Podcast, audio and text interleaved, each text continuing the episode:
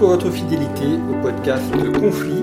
Conflit que vous pouvez retrouver en kiosque avec un numéro qui est consacré à la guerre du droit euh, jusqu'au fin novembre, jusqu'en fin octobre, pardon, et numéro que vous pouvez retrouver dans les kiosques ou dans les maisons de la presse. Et puis, n'hésitez pas non plus, si vous aimez Conflit, à vous abonner à la revue et notamment en cet automne, il y a une offre spéciale étudiant euh, utile pour préparer les concours et les partiels et ainsi euh, avoir l'essentiel des questions de géopolitique. Alors dans une précédente émission, nous avons évoqué la question de l'ordre mondial, de la constitution de cet ordre mondial, notamment avec la place des empires, avec euh, la question du droit international. Et nous allons cette fois-ci aborder un sujet plus historique, euh, donc partir vers le XVIIe siècle, pour voir comment s'est constitué l'ordre mondial à cette époque, avec en Europe l'importance de l'empire des Habsbourg, de la France également, euh, de la guerre de 30 ans qui a été un événement majeur dans la constitution de cet ordre mondial et notamment le traité de Westphalie en 1648 qui est un incontournable de fonctionnement de l'ordre mondial européen. Pour en parler, je reçois Eugène Berg. Bonjour. Bonjour. Merci d'avoir accepté notre invitation. Vous êtes ambassadeur de France, vous avez été en poste en Afrique et dans le Pacifique, auteur de plusieurs ouvrages et notamment d'un publié récemment et euh, qui sert de fil conducteur pour cette émission, à la recherche de l'ordre mondial, paru aux éditions Apopsis. Alors, dans cette recherche de l'ordre mondial, il y a la période du XVIIe siècle, il y a le traité de Westphalie en 1648, qui a d'ailleurs donné une expression, on parle d'ordre westphalien, euh, pour désigner un ordre mondial qui est plutôt fondé sur l'équilibre, non pas sur la domination, mais plutôt sur l'équilibre. Et ce traité de Westphalie a cherché à mettre un terme à une guerre euh, extrêmement destructrice, notamment en Europe centrale, qui est la guerre de 30 ans, euh, avec cet affrontement entre la France et les Habsbourg. Comment est-ce que l'empire Habsbourg à l'époque se perçoit, ce qui se perçoit comme puissance mondiale, peut-être toute européenne, et est-ce qu'il est conscient de sa puissance et est-ce qu'il cherche à l'imposer au reste du continent européen? Alors tout à fait. Dans la précédente émission, j'avais essayé d'expliquer la différence, ou plutôt la succession entre l'ordre par l'empire et l'ordre par l'équilibre. Et le point de conjonction me semble justement être la guerre de 30 ans et les traités de Münster, enfin les traités de Westphalie. Euh, la guerre de 30 ans a duré 30 ans, entre 1618, la fameuse défenestration de Prague, euh, et jusqu'à 1648. Je rappelle que Richelieu, un des grands hommes d'État qu'admire Kissinger, est mort en 42, hein, Académie française 35-42. Et lui, il a joué évidemment un rôle décisif. Qu'est-ce qui était en jeu finalement? La, guerre de 30 ans, les traits de Westphalie, c'est la sortie du Moyen Âge, c'est la sortie de l'Empire, et c'est les prémices que j'appelle de l'équilibre européen. Voilà trois notions fondamentales qu'on va suivre pendant des décennies ou des siècles. Donc avant, comme vous faisiez allusion, et c'est Charles Quint, on vivait avec l'illusion qu'il y avait un successeur à l'Empire romain. Voilà pourquoi l'Empire romain germain, euh, hein, l'Empire le Saint-Empire romain germanique, et Voltaire disait qu'il n'avait rien de romain, rien de germanique et rien de saint. Bon, ça c'est un peu la, la, critique Voltaire, très forte. Mais c'est un, peu vrai, bien entendu. Donc, Charles Quint était le dernier empereur qui voulait créer un empire universel qui aurait régné sur toutes les terres chrétiennes. À l'époque, l'Europe, la notion d'Europe n'existait pas. C'était la christianida. Voilà, il y avait un empereur qui avait seul la légitimité et les autres c'était des rois ou des roitelets. Vous voyez Et donc l'empereur euh, descendait en quelque sorte, il avait l'onction, il y avait le rapport avec Dieu, donc vous voyez, il y avait un côté sacré, il y avait un empire. Et donc cette notion d'empire qui était très forte, puisqu'elle a existé, hein, même en France. Euh, j'ai un jour rencontré euh, euh, l'archiduc, le, dernier. Otto de Habsbourg. Et il racontait que dans sa jeunesse, certains euh, en Franche-Comté, on les enterrait, certains on les mettait du côté du royaume et d'autres de l'empire. Et c'était euh, fin, vous voyez, euh, fin 19e. Donc il y avait cette notion empire et royaume. Et royaume et empire, c'est évidemment le royaume de France, qui s'est détaché et qui a voulu briser l'empire, l'hégémonie de l'empire. Parce que toute la hantise de et qui a duré jusqu'en 70, qui nous a valu d'ailleurs la guerre de 70, c'était de ne pas avoir un ennemi sur le front. Espagne Autriche-Hongrie. Et donc la France voulait desserrer cette emprise. Donc, Charles, avec la guerre de 30 ans, donc, on a assisté à la naissance de l'État-nation. Donc, avant les intérêts poursuivis par les sujets de droit international, par les sujets, les acteurs européens, c'était la filiation, euh, les familles régnantes, les dynasties, les, combinaisons. Alors que là, la raison d'État a déterminé. C'est ça qui est fondamental, c'est pas toujours très bien perçu. La raison d'État a poussé la France justement, la fille aînée de l'Église, à s'allier aux États protestants, la Suède, contre l'Autriche-Hongrie, qui était aussi une grande puissance catholique. C'était quelque chose de presque un sacrilège pour certains. Mais précisément, la raison d'État a prédominé par rapport à ça. Et, et ensuite, cette guerre a duré, elle a détruit l'Allemagne, euh, peut-être 15 à 20% de la population. D'ailleurs, là aussi, je chapitre après. L'Allemagne a été brisée et son unité nationale a été brisée par la guerre de 30 ans. Elle a été décimée. C'est pour ça qu'elle a, qu'elle a réalisé son unité bien tardivement, après 70, contre la France, et l'Italie un peu après. Donc, on assiste à la sortie du Moyen Âge, c'est-à-dire, c'est plus des fiefs, c'est l'État qui devient la brique fondamentale, qui reste jusqu'à on, on, on, critique cet ordre westphalien, mais il est toujours là. Il y a évidemment les organisations internationales, on en a parlé lors de la précédente émission, il y a les mafias, il y a les migrants, les diasporas, il y a évidemment les sociétés multinationales qui sont plus puissantes que les États, mais l'État a la légitimité du recours à la force et il a la c'est lui qui, participe à toutes les organisations internationales et c'est lui qui dit le droit, c'est les États qui sont au Conseil de sécurité, et ainsi de suite. Donc les États deviennent la brique fondamentale de l'ordre, justement, européen, qui est devenu mondial. Et le troisième, donc, c'est le fait que a, les États poursuivent leur intérêt par un équilibre.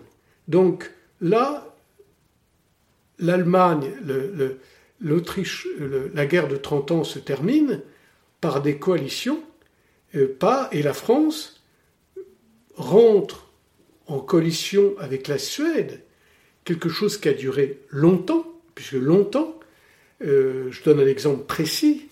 Lorsque euh, Pierre le Grand est venu en France en 1717, deux ans après la mort de Louis XIV. Il était venu avant, il avait été un peu éconduit par Louis XIV, qui n'avait pas pris très au sérieux.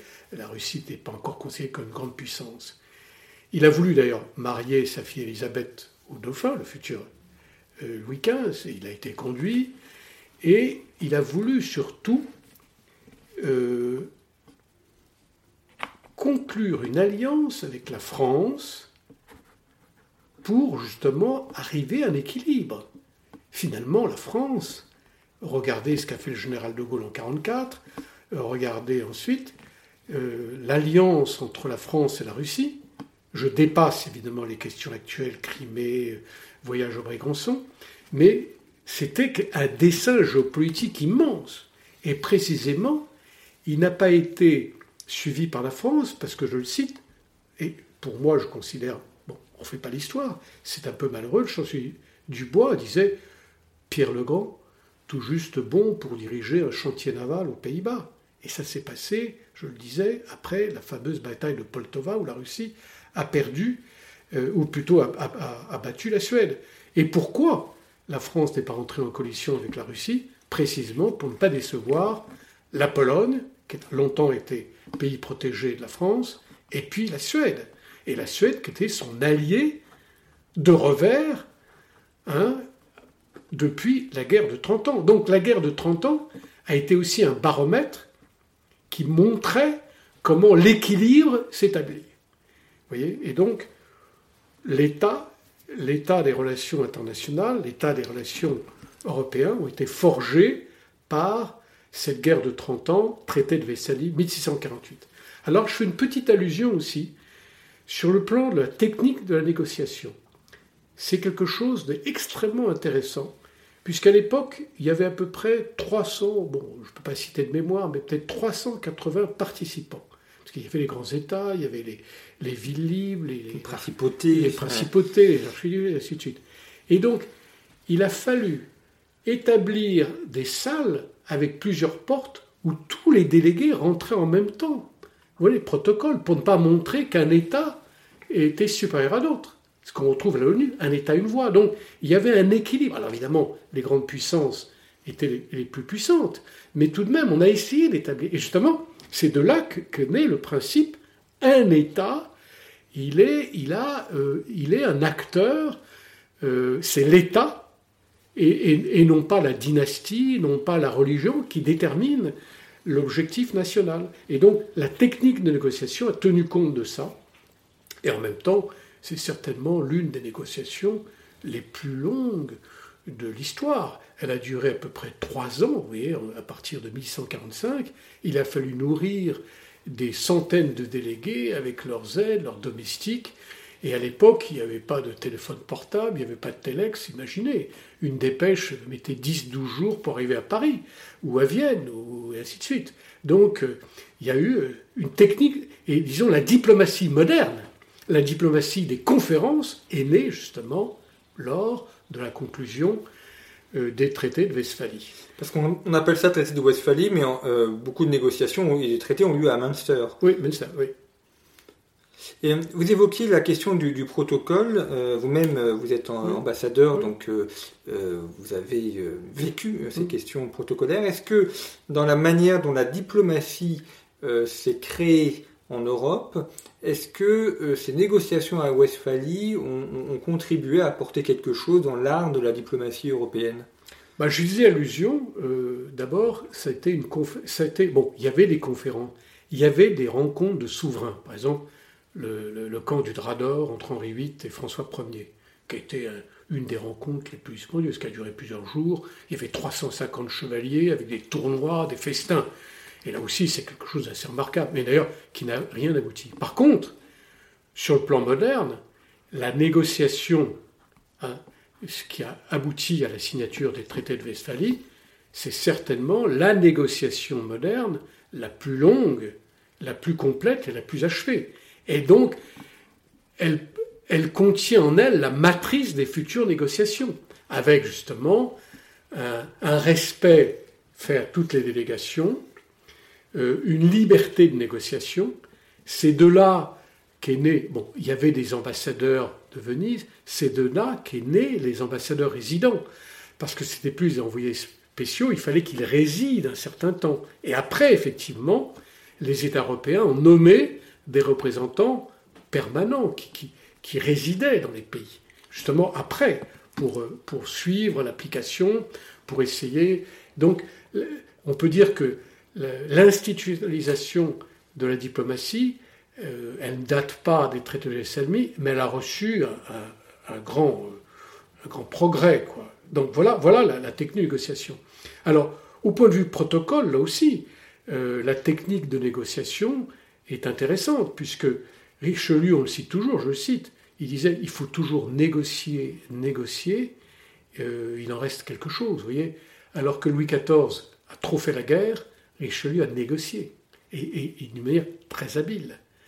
Donc voilà un petit peu à la fois le protocole, la technique de négociation, la diplomatie permanente, ce sont un peu des enfants du traité de Vassili, et surtout le fait que ce sont les États, les États-nations, qui sont les briques fondamentales, les sujets, les acteurs fondamentaux de, de la scène internationale, de l'ordre international ou mondial.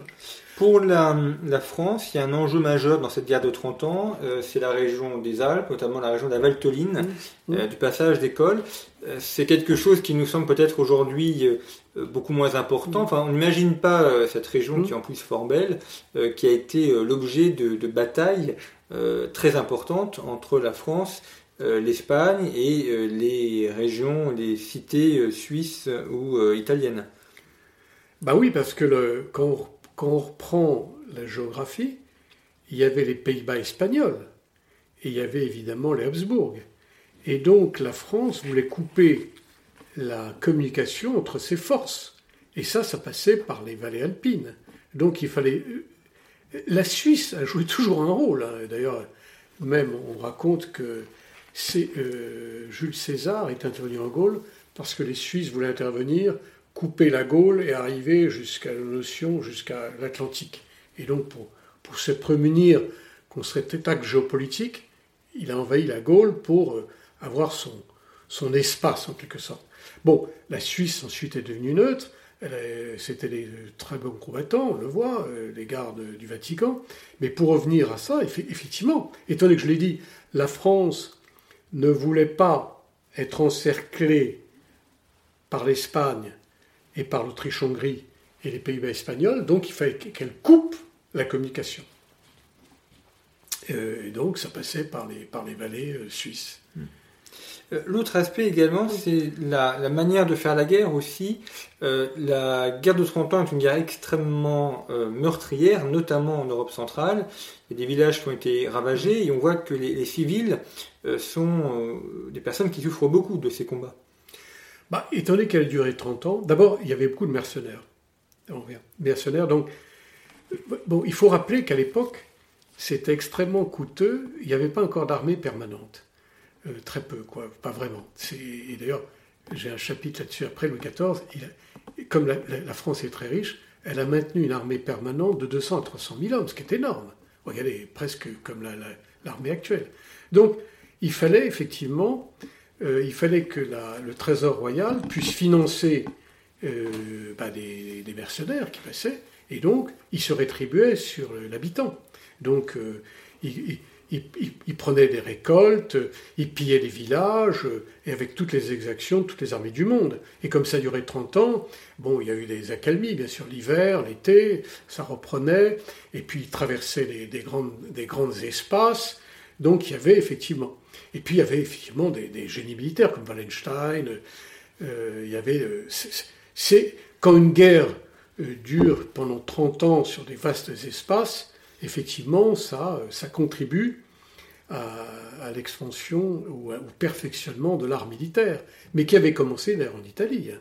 Je citais un exemple, par exemple, lorsque les boulets, les boulets, les canons sont passés de la pierre au au fer, la puissance d'impact a été multipliée par 3. Et donc là aussi, on a assisté à des perfectionnements importants pendant la guerre de 30 ans. Mais, mais qui ont été mis en œuvre justement euh, après le traité de Pyrénées par Louis XIV en 1859, où là, vraiment, la France a été le pays le plus moderne, le plus fort, parce qu'elle a constitué un véritable ministère de la guerre, elle a constitué des casernes qui n'existaient pas, elle a constitué une, une, marine. Donc vous voyez, elle s'est dotée à la fois d'un outil militaire, d'une discipline, de caserne, euh, que, et donc la France a pu justement, euh, certainement, elle a tiré les enseignements, euh, mais pas, par, une, une, ou deux générations, des enseignements de la guerre de 30 ans, qui était encore une guerre, j'allais dire, à la fois nationale, mais à la fois mercenaire. Donc ce n'était pas vraiment des vraies armées permanentes euh, euh, telles qu'on les a connues plus tard, c'est-à-dire à peu près 48 euh, ou 40 ans plus tard. Alors Louis XIV a, utilisé cet ordre mondial que lui a laissé Louis XIII et, Richelieu. lui semble être beaucoup plus dans la guerre et moins dans la négociation. Est-ce que c'est une image faussée que l'on a de son règne ou est-ce que c'est une réalité, un, roi peut-être plus belliqueux du fait également de la puissance française plutôt que cherchant à, négocier et à obtenir par des traités bah, C'est un sujet extrêmement controversé, qui reste controversé. C'est vrai que le roi Soleil est, l'un des personnages centraux de l'histoire de, de France. Certains, bon, Napoléon bien sûr, mais Louis XIV, c'est le prototype. Alors, qu'est-ce qu'il a cherché finalement? Il a cherché, mais c'est controversé par des géographes, j'ai lu, euh, il a cherché en quelque sorte à faire en sorte que la France soit dotée de frontières naturelles. Donc, il a établi la paix sur les Pyrénées, c'est le fameux traité des Pyrénées, 1859. Ensuite, il a voulu établir la frontière sur le Rhin, lorsqu'il la France a obtenu l'Alsace et en même temps la Flandre. Donc vous voyez, on voit l'hexagone que nous, que nous apprenions euh, euh, dans le primaire, dans le secondaire. Mais certains disent qu'en obtenant l'Alsace-Lorraine, eh ben, il a fait en sorte que l'Allemagne devienne un pays héréditaire. Vous voyez, un ennemi héréditaire. Donc, voilà, voilà le. Ça, mais évidemment, c'est un problème de jugement. Euh, L'Allemagne n'existait pas encore. Bon, si, elle commençait à exister à partir de 1700. Bon, ça, c'est un jugement historique qu'on peut renverser, ça dépend des points de vue. Par contre, effectivement, la France a fait la guerre plusieurs fois. Bon, la guerre de succession d'Espagne, la guerre de succession d'Autriche, et la dernière, c'est la guerre de Sept Ans. Et c'est à partir de la guerre de Sept Ans que euh, la France a perdu sa suprématie il, y a eu le Canada, bien sûr, le traité de Paris. Et on peut dire que la France, qui avait tous les éléments d'être la grande puissance européenne et mondiale, l'a perdu en perdant euh, le Canada, ses arpents de neige pour Voltaire, ses quelques territoires, elle a perdu une partie des Caraïbes, et ainsi de suite. Donc Maurice, qui était, euh, Maurice, qui était euh, l'île Maurice, qui est un des fleurons de l'Afrique, était français, était perdu, et c'est les Anglais qui l'ont gagné, bien sûr, qui l'ont obtenu. Donc c'est à partir de cette guerre de sept ans que la balance des pouvoirs a basculé. Et ça, c'est une étude très fine. Est-ce que c'est la puissance terrestre continentale française qui a été battue par la puissance maritime? C'est l'un des thèmes qui évidemment a été étudié, euh, très étudié. L'autre qu'il faut mettre en avant, qui était très étudié, c'est la finance anglaise qui a prévalu. C'est pas pour rien d'ailleurs que, Napoléon parlait de, des Anglais comme un pays de boutiquiers. Mais boutiquier, c'est plus péjoratif que banquier. Pourquoi? La banque a été créée en Suède, la première, et ensuite il y a eu la Banque d'Angleterre. Eh bien, les Anglais, qui du fait de leur insularité, n'ont jamais eu à financer une armée permanente comme la France. Ils, se contentaient de 50 à 100 000 hommes et ensuite ils mobilisaient leur flotte. Qu'est-ce qu'elle faisait l'Angleterre? Elle finançait par le crédit les ennemis de la France. Elle les finançait par sa puissance financière. Et c'est ça qui a prévalu. Et on le voit d'ailleurs, c'est pas pour rien que la City est extrêmement puissante.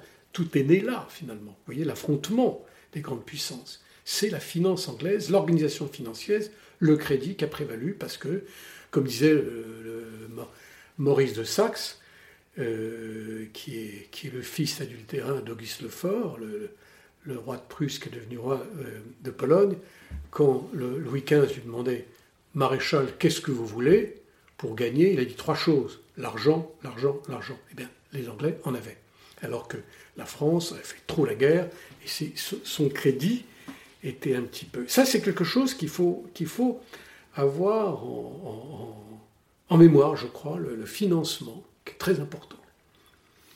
Est-ce que dans l'autre aspect, enfin, le, rapport entre l'armée et la diplomatie, euh, est-ce que la, diplomatie ne serait pas en fait un peu une, arme du faible, c'est-à-dire euh, faire usage de la diplomatie quand on ne peut pas vaincre par euh, la guerre, et donc un moyen d'équilibrer une puissance euh, et de contrebalancer la puissance militaire Non, non. Bon, vous posez une bonne question, mais je ne serais pas aussi vindicatif. Bon, alors certains disent que la diplomatie, c'est le temps qui sépare entre deux guerres.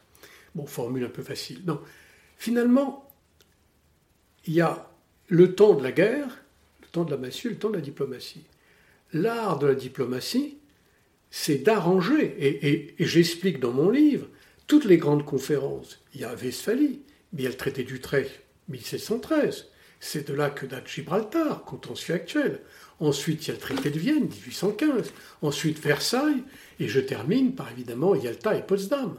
Les grandes conférences, c'est toute la thèse de mon livre, c'est que les ordres successifs, que je vois quatre ou cinq, sont établis. Il y avait une loi qui avait été établie par Gaston Boutoul, qui est le père de la polémologie, la science de la guerre, mais c'est une loi, je vais dire, maniée avec précaution, qui n'existe plus. Il disait qu'il y avait une grande guerre par siècle et une guerre moyenne tous les 30 ans. Parce que le père qui avait fait la guerre oubliait, enfin, enseignait à son fils ne la fait pas, et au bout de 30 ans, bah, le fils avait oublié ce que lui disait le père et continuait. La preuve, regardez le Vietnam. Il y avait une excellente émission cet été sur le Vietnam. Il y avait le syndrome vietnamien, ce qui a empêché euh, Bush, fils, de se lancer euh, dans, l'Irak il a détruit le Proche-Orient. Donc vous voyez, on oublie finalement. Alors que. Et maintenant, bon. Alors, non, la diplomatie, justement, ça met. Et, la, diplomatie peut gagner parfois ce que l'on a perdu sur le champ de bataille équilibré. Je vous donne un exemple. Euh, ça, c'est lorsque Talleyrand signe, il, tape du poing sur la table, puisque je décris le traité de Vienne, il y a des ouvrages évidemment savants qui portent que là-dessus, mais je résume les quatre du pacte de Chaumont, c'est-à-dire Grande-Bretagne, Autriche, Prusse, Autriche et, Russie, c'était entendu pour endiguer la France, pour la surveiller. Et à un moment, ils avaient une réunion entre eux. Et ensuite, ils ont invité, ils ont invité Talleyrand, qui est très habile, en disant voilà, euh, les Alliés ont décidé que, je résume, et Talleyrand, il a piqué c'était complètement, il a dit quoi? Si vous parlez d'alliés, la France n'a pas sa place ici, messieurs. Je quitte. Je ne suis pas un allié. Et on lui a dit non, non, restez, vous faites partie du cercle. Et c'est là que vous voyez que la France a été rétablie dans le Conseil européen très vite.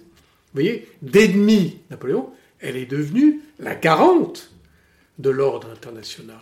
Et ça, c'est une loi fondamentale. Lorsque euh, euh, bon, c'est évident, ça reste controversé. Lorsque l'URSS s'est effondrée en 91, le pacte de Varsovie a été dissous, le temps est resté, et finalement, est-ce qu'on n'a pas été capable, mais ça reste quelque chose de très controversé, qui, est très brûlant, on n'a peut-être pas l'Occident coopté la Russie pour maintenir l'équilibre international.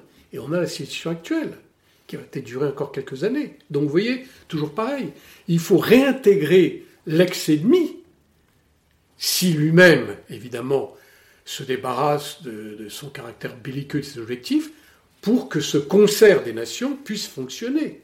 Autrement, on a toujours un déséquilibre, on a quelques puissances et on a d'autres qui ne sont pas intégrées.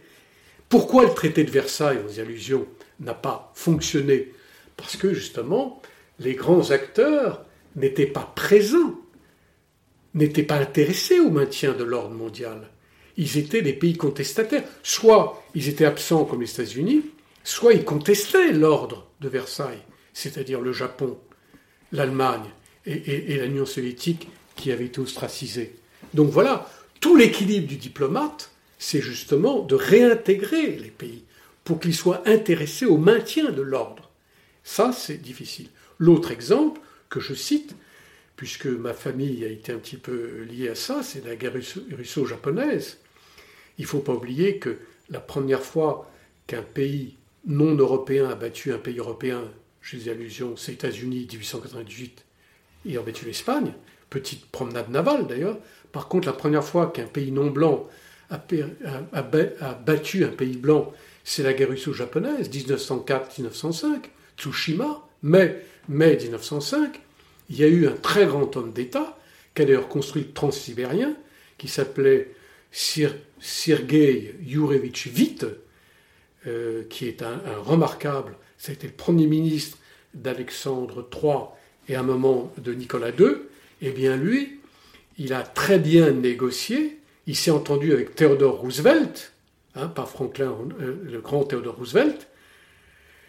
Et il a obtenu des conditions, alors que la Russie avait été quand même assez sévèrement battue par le Japon.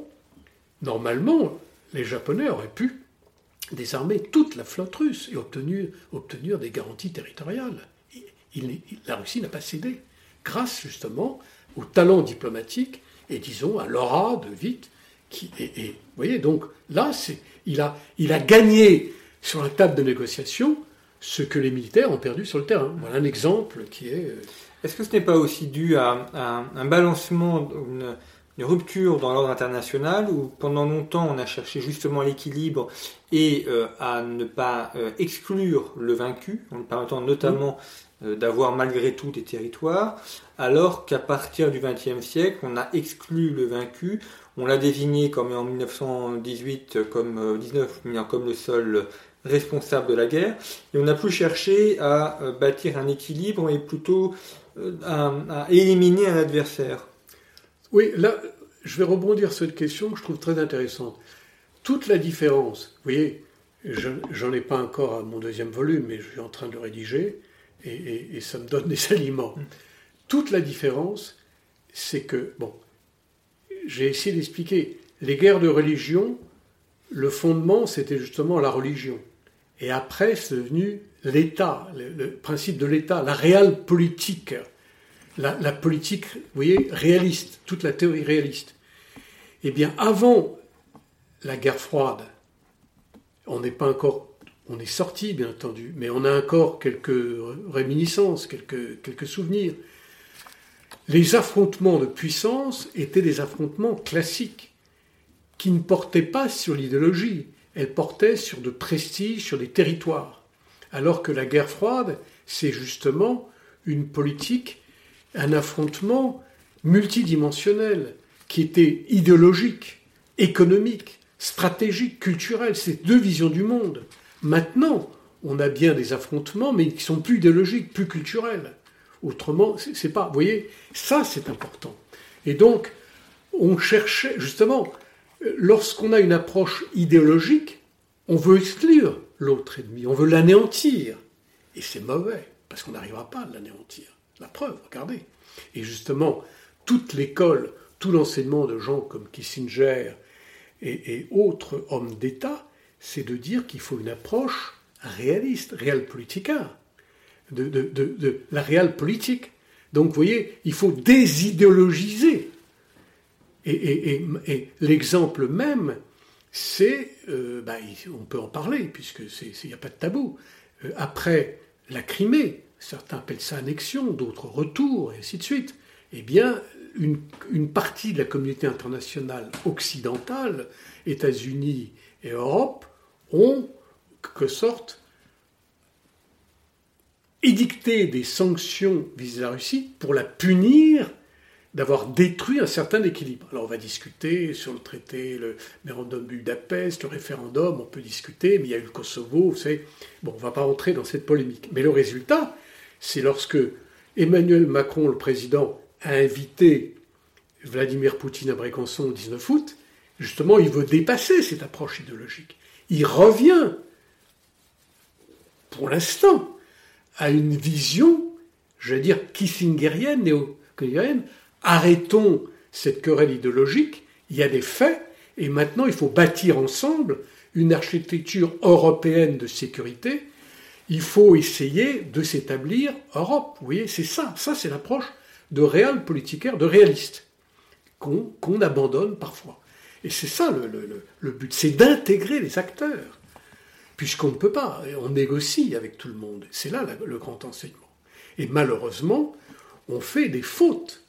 Euh, Suez, par exemple, c'est une erreur des Franco-Britanniques qui ont voulu punir Nasser, parce qu'il a nationalisé le canal de Suez, parce que euh, il aidait euh, bah, le FLN, algérienne. Bon, tout ça, c'est l'une des grandes erreurs de l'Europe. Bon, ça, c'est, j'anticipe pour l'ouvrage suivant, mais c'est intéressant au point de vue comparaison. Si l'Europe, c'est la fin de l'Europe, c'est la fin. La France, malheureusement, n'était plus une grande puissance après 40, mais elle avait des éléments d'influence. La Grande-Bretagne croyait qu'elle était une grande, grande puissance. Bon, elle a abandonné en 47, mais c'est à partir de 56 qu'elle a pris conscience qu'elle ne peut plus supporter ça, qu'elle a fait une erreur fondamentale. Et d'ailleurs, c'est intéressant qu'elle s'est rapprochée de l'Empire, euh, pardon, de l'Union européenne. C'est à la suite de Suez, c'est peu connu, que le Premier ministre a demandé aux plus hauts fonctionnaires britanniques de faire une étude qui est restée longtemps confidentielle. Est-ce qu'on a encore les moyens d'être une grande puissance? La conclusion était non. Et le résultat, c'est la Grande-Bretagne a commencé à poser son candidature à la communauté économique européenne. Vous voyez, c'est l'enfant de Suez, tout ça. Vous voyez, comme quoi euh, les équilibres, les concerts s'établissent. Euh, donc, il y a une période qui est fondée sur les conflits et ensuite par la négociation. Donc, le diplomate, d'ailleurs, j'ai le, j'ai une formule, si vous me permettez de la citer, je ne peux pas la citer de, mémoire, mais qui est une formule de rhétorique euh, qui me paraît intéressante. Attendez, ce qu'elle est? Et ce que l'on voit également dans l'exemple que vous citez, c'est que euh, pour euh, l'Angleterre, la communauté européenne a été perçue comme un, levier de puissance, donc comme un moyen de récupérer une puissance qui est en train de perdre. Tout à fait, tout à fait. Regardez, permettez-moi de citer un petit, un petit paragraphe. Car la diplomatie reste un art des comportements humains, de ceux qui doivent être savamment calculés. Les États exécutent des figures, poursuivent des dessins, envisagent des constructions qui s'enchaînent les unes aux autres et dont la fréquence produit un certain équilibre. Un ordre est créé, certes il est condamné à n'être qu'éphémère, on sait qu'il sera un jour appelé à disparaître, mais on s'y accroche, comme le fera Metternich de 1815 à 48, lorsqu'il se résolut à quitter la scène européenne qu'il avait tant contribué à forger. Donc vous voyez, c'est les figures, c'est ça que j'appelle. Les États exécutent des figures qui peuvent être des figures guerrières, ils poursuivent des dessins qui peuvent être belliqueux, ils envisagent des constructions, des alliances qui s'enchaînent les unes aux autres et dont la fréquence produit un certain équilibre. Et voilà, un ordre est créé. C'est ça. Ça, voilà un des passages de mon livre, et j'en ai beaucoup comme ça. Donc vous voyez, c'est finalement, bah, c'est la dialectique du yin et du yang. Hein. Un côté la guerre et un côté la paix, la, négociation. Eh bien, merci beaucoup, Schoenberg, de nous avoir expliqué justement ces rapports entre diplomatie et guerre à travers ces exemples historiques et notamment des exemples de l'époque moderne. Je rappelle votre ouvrage à la recherche de l'ordre mondial, paru aux éditions Apopsix, et euh, nos éditeurs peuvent retrouver la première partie de cette émission et euh, également donc sur notre site internet et également sur notre site euh, d'autres articles consacrés aux questions de la diplomatie et de la guerre ainsi que l'actuel numéro en kiosque consacré à la guerre du droit et vous pouvez aussi vous abonner via notre site internet.